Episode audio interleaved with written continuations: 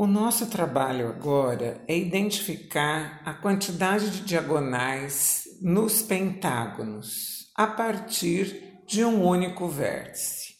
Nós estamos desde o episódio 15 construindo triângulos, no 16 construímos os quadriláteros, agora no episódio 18 nós construímos polígonos regulares eu quero aqui continuar esse trabalho de investigação com vocês.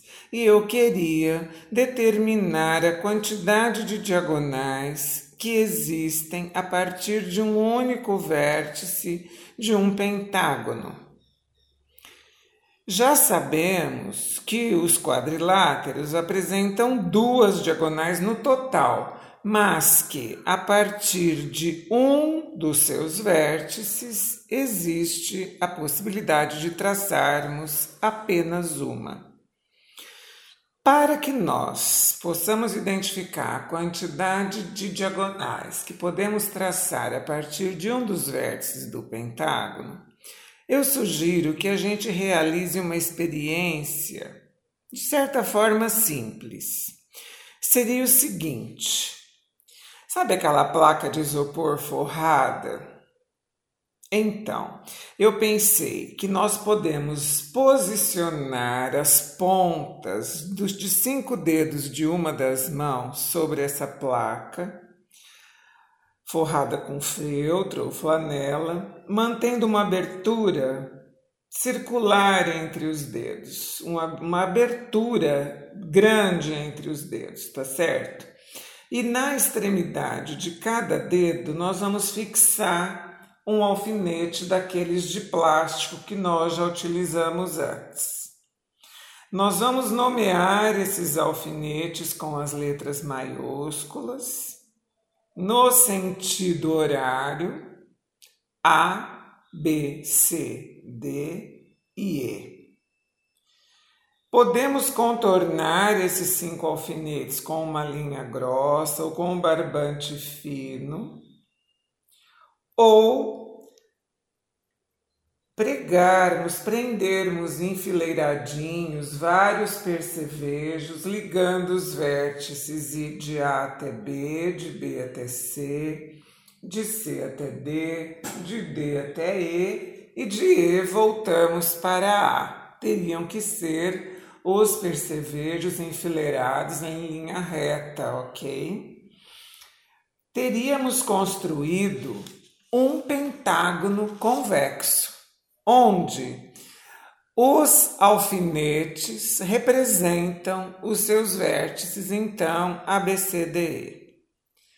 A nossa tarefa é localizar as diagonais a partir do vértice A, por exemplo. Você pode escolher qualquer um deles. E aí nós vamos fazer esse traçado dessa diagonal novamente usando os percevejos que a gente pode fixar enfileirando. Você tem aí uma caixinha de percevejo. Nós vamos enfileirando esses alfinetinhos, esses percevejos e construiremos assim essas diagonais. Então vamos lá. De A para B é diagonal? Não, de A para B é lado do pentágono, que a gente já construiu.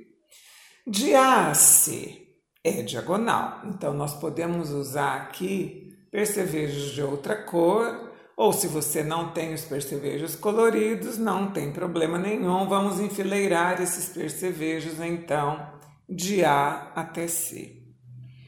De A até D é lado? Não, não é. É uma outra diagonal, então vamos repetir a tarefa da fixação dos percevejos enfileirados.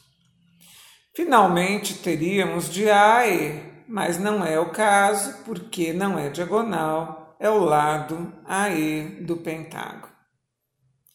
Conclusão: o pentágono possui duas diagonais partindo de cada vértice ok?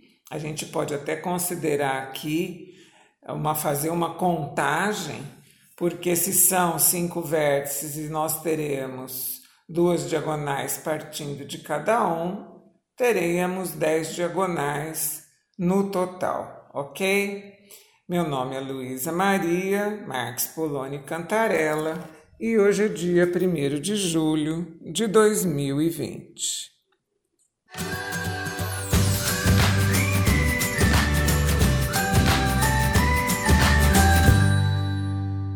Estamos aqui agora com a possibilidade de realizar a experiência de deduzir a soma dos ângulos internos dos pentágonos.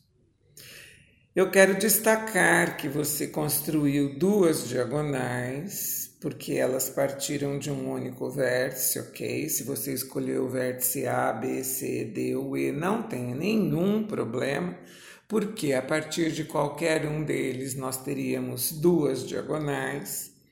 Essas duas diagonais dividiram o pentágono em três triângulos, ok? Se cada triângulo possui a soma dos ângulos internos igual a 180 graus, nós podemos deduzir que a soma dos ângulos internos nos pentágonos é 3 vezes 180. 3 vezes 180 graus igual a 540 graus. Meu nome é Luísa Maria Marques Poloni Cantarella e hoje é dia 1 de julho de 2020.